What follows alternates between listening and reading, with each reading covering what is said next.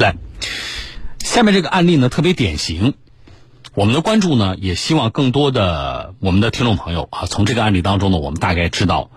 呃，有一些事情呢要注意防范啊，这是一个；还有一个就是一旦发生了一些意外的话，怎么来维权啊？昆山的一个车主，一个男的，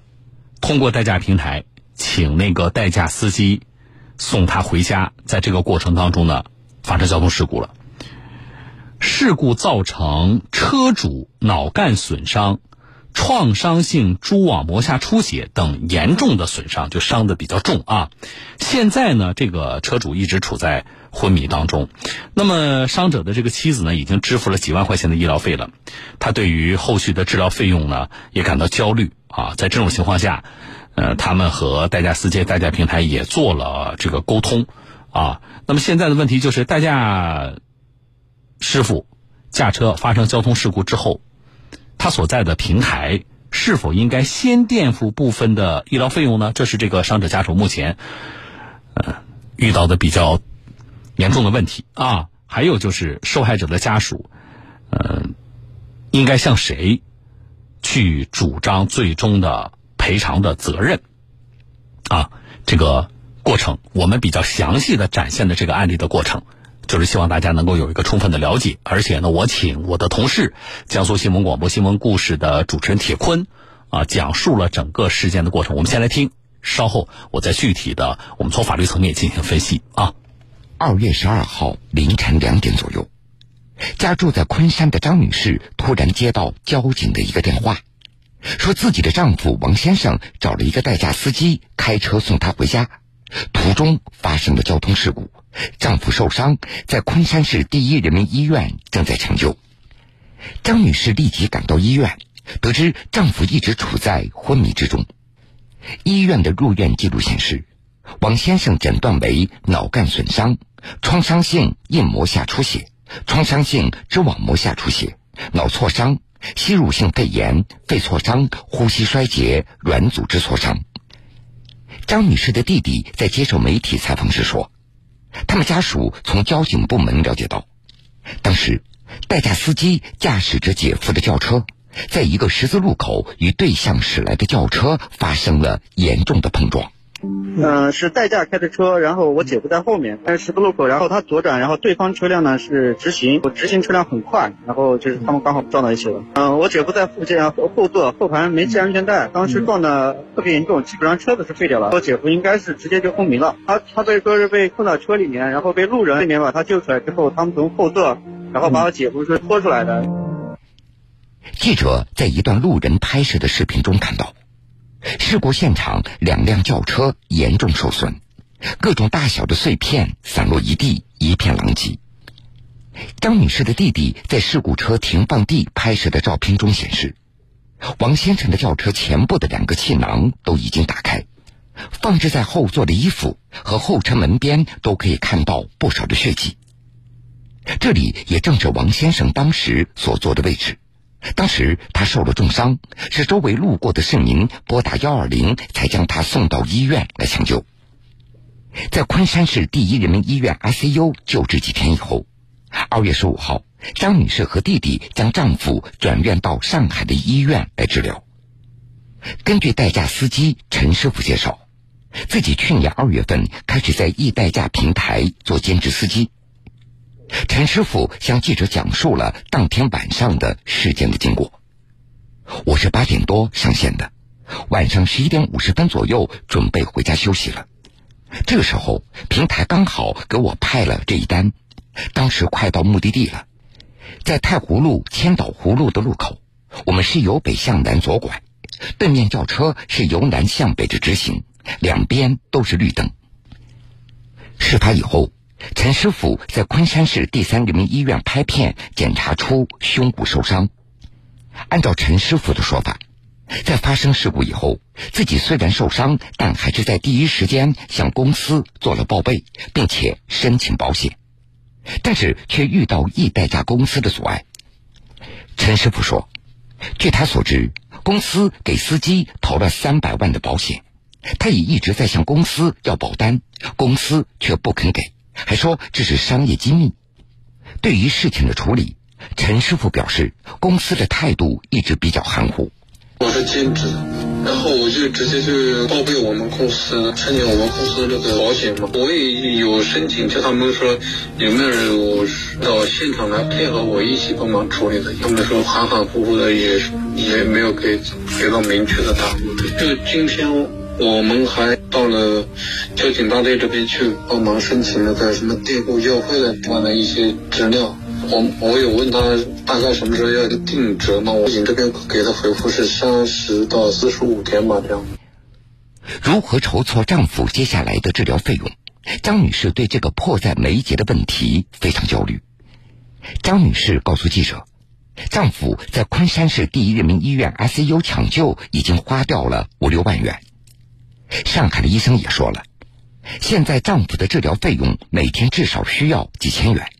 而且，因为脑部受伤，随时可能引起并发症，因此这后续的治疗费用目前还无法估计。张女士的家庭经济情况一般，有两个孩子需要抚养，每个月还有几千元的房贷需要还。之前所花掉的五六万元抢救的费用中，有一部分是她用信用卡透支支付的，还有一些是向亲戚朋友所借的。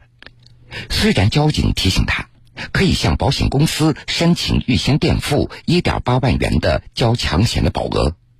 但是即便如此，仍远远不能满足后续的治疗费用。让张女士感觉到不满意的是，事故发生以后，丈夫使用的易代驾平台和代驾司机都没有主动的联系自己。他告诉记者，自己联系代驾平台，希望能够垫付一部分的治疗费用。但是接电话的工作人员表示，要向领导汇报，然后也就没了下文。同时，代驾司机按照平台要求联系他们，但一直称自己目前无法垫付。说啊，我我不行的，我不好意思。我说那你是不是现在帮我想办法，我们一起筹钱先救人？等以后就是交通事故处理下来是你的钱，我一分都不会拿，我会给你，但是你先给我救人。他说我没钱，该走走什么程序走什么程序。二月十五号下午。记者拨打了易代驾平台的官方客服电话，工作人员确认已经收到了张女士的事故报案，并且表示相关损失将由平台投保的保险公司进行赔付。对于张女士提出的急需解决治疗费用的问题，记者询问易代驾平台是否有垫付医疗费用的预案，工作人员回答让记者向保险公司进行了解和申请。而对于保险公司此前是否有预支费用的先例，以及相关申请流程需要多长时间，该工作人员表示自己并不清楚。记者又拨通了昆山易代驾工作人员陆先生的电话，对方先后以需要向领导汇报这件事由专门的事故调查组负责等为由，对记者的问题未作答复。之后。记者联系上易代驾北京总部负责处理交通事故的张先生，对于王先生家人所关心的问题，张先生表示，公司之前有过预先垫付医疗费用的案例，但是有病人家属后期在拿到保险公司理赔的费用之后，却不归还垫付的钱，最后也就不了了之了。对于这次事故，张先生最后给出了一个方案。车主提既然提出了这个要求了，就是想提前垫付，那我们也可以尽量的满足这个车主的这个要求，也可以就是说从公司里面，比如说先拿出一部分钱来出于人道主义救助先给他。但是说这块的话，可能就得跟车主达成了一个协议，就比如说跟他说清楚，后期的保险公司给完你这个钱之后，你再把公司垫付这个钱再退还给公司。好了，这个事件目前包括媒体介入之后，各方啊，整个事情发生的过程和各方对于问题处理的呃态度啊，在以上的这一段讲述当中都已经呈现了。那么，收音机前的听众朋友，如果你经常使用代驾，或者你是一个从业者，你说我小东，我就是这个呃兼职也好或全职也好，就是做代驾的，对吧？呃，从你的角度和你的经历。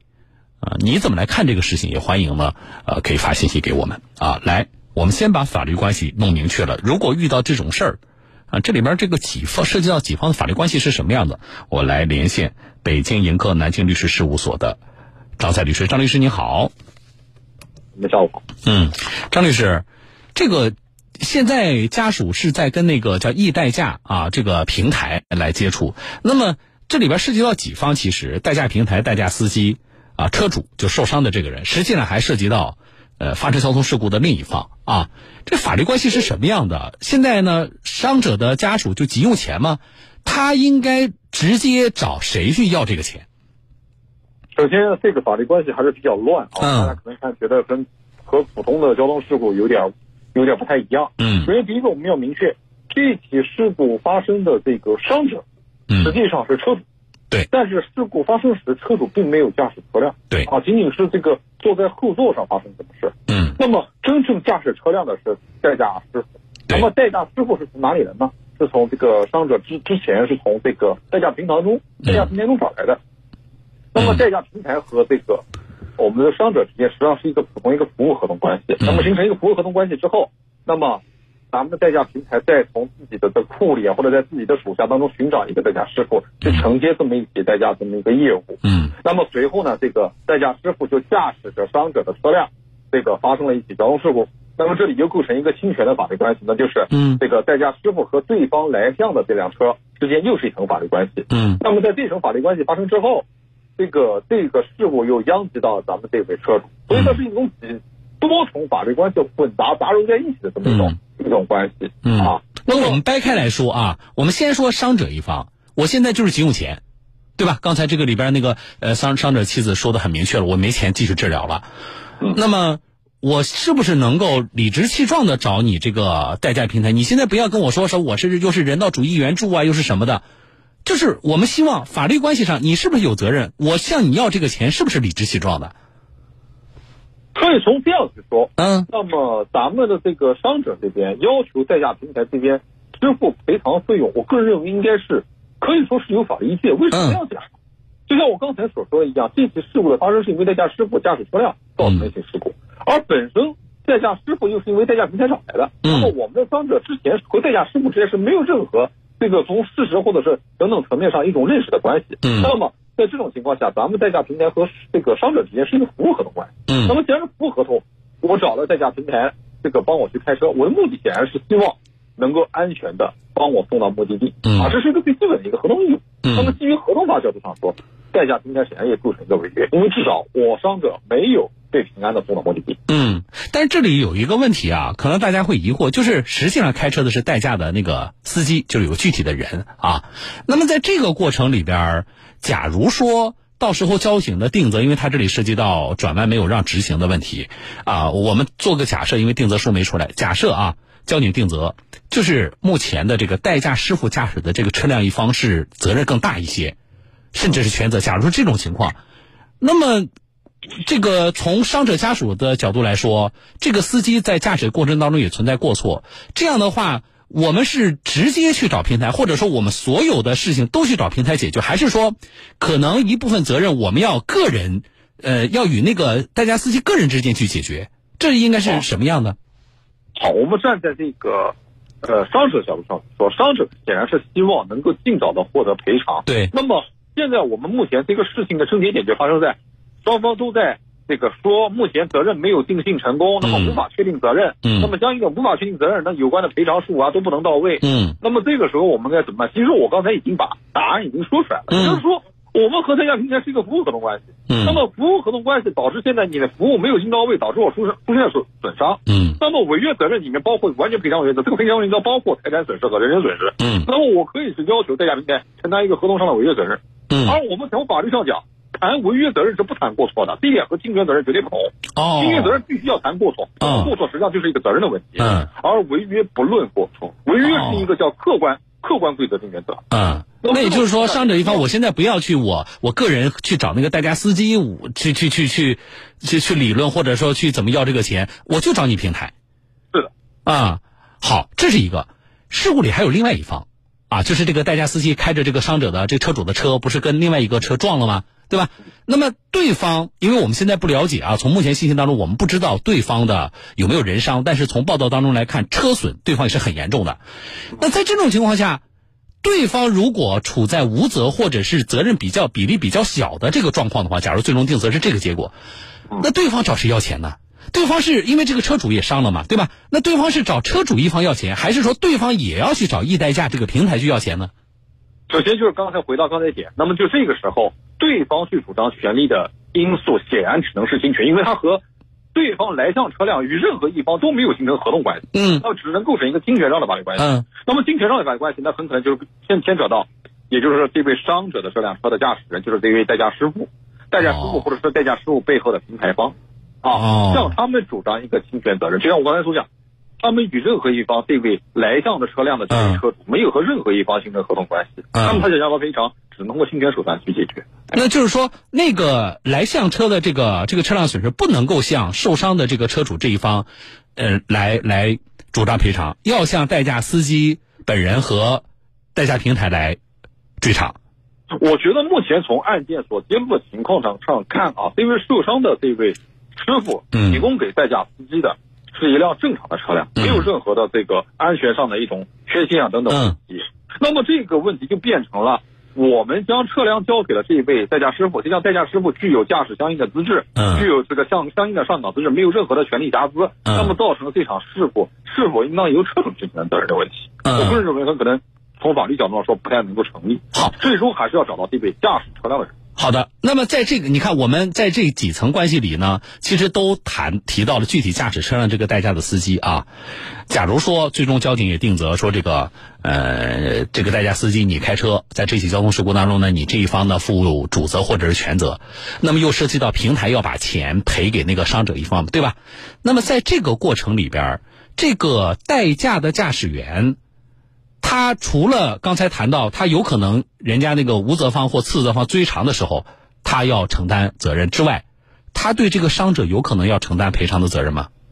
这个时候，我一般我从交通事故责任这个交通事故角度上说，说、嗯如果说啊，咱们的这位这个受伤的伤者啊，嗯主张一个合同责任的话，很可能就是认为这个咱们的代驾师傅这种行为是一种职务行为、啊，嗯职务行为。对那么职务行为所造成的结果，应当由所雇佣的单位或者哦说背后的管理者承担。哦他们就直接去找这个代驾平台方。那至于嗯说这个驾驶这辆车子的师傅在操作过程中是否有过错，是否没有按照这个公司的要求为咱们的乘客提供服务，嗯他们一个内部的一个追责问题。那就是说，你平台回去找你这个司，你你这个具体的代驾师傅，你去，这是你们内部怎么追责的问题，那跟伤者一方没有关系，对吧？是的。好，最后一个问题，现在伤者燃眉之急就是钱嘛，啊，治疗的费用，他现在提出来说这个平台你要给我提前垫付，我们从呃从法律上来讲，我那从伤者一方他这个要求是有依据的，呃，有法律具体的支持的，还是说这个只能去协商？呃，人家愿意提前垫付还是不愿意提前垫付都可以，这是什么样呢？啊，先从目前我们国家的这个目前的民事上的法律规范上讲，对于这种责任问题，因为责任现在目前都没有确定下来。嗯。那么，即便我刚才所讲的合同责任，嗯那么我们是要求在这个没有相应的最后依据，或者说最后这个事情没有尘埃落定的时候，嗯让对方承担责任，可能对方会提出抗辩啊，认为这没有法律上的依据。嗯那如果说确实是因为这个人身受到损害，因为他违约行为导致人身受到损害，而这个却需要急需费用，比如说未来在打官司过程中，嗯。比如可以申申请吧，先予执行嗯。啊。对于这种人身损害类的案件，并且自己的经济状况也不是太良好，嗯。那么由对方在这个案件审理作出之前，嗯。先进行这个赔付。啊，这个是可以，但这个必须要在诉讼中。要在诉讼中是的呃过程当中才可以这么提出，是吧？是的，是的。哦，那这这对于这个呃伤者的家属这一方来说，呃不是特别有利啊。但是谢谢张律师，我觉得这个法律关系，呃我们通过这个案件的剖析呢，其实是给更多的人，呃我们的提醒，不管是从业者啊，还是我们广大的这个驾驶人啊，我们的车主，谢谢您，我们再见。嗯，好，再见嗯。嗯，好了，呃。我们的态度是这样的啊，一个是律师刚才明确了这个法律关系，那么在这个事件接下来啊，因为现阶段主要是先救人，对吧？伤者的这个治疗涉及到的是费用的问题，啊，从前期的包括媒体介入之后，刚才呈现的这个过程，这个代驾平台显然态度是消极的，啊，就是他不愿意，他一直往外推，呃，把这个事情推给代驾的。那个驾驶员把这个事情推给投保的保险公司，啊，我觉得这个是，呃，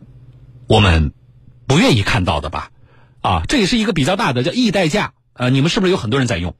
对不对？那么我们希望，我们这里也也向易代驾喊话啊！我觉得在这个事情上，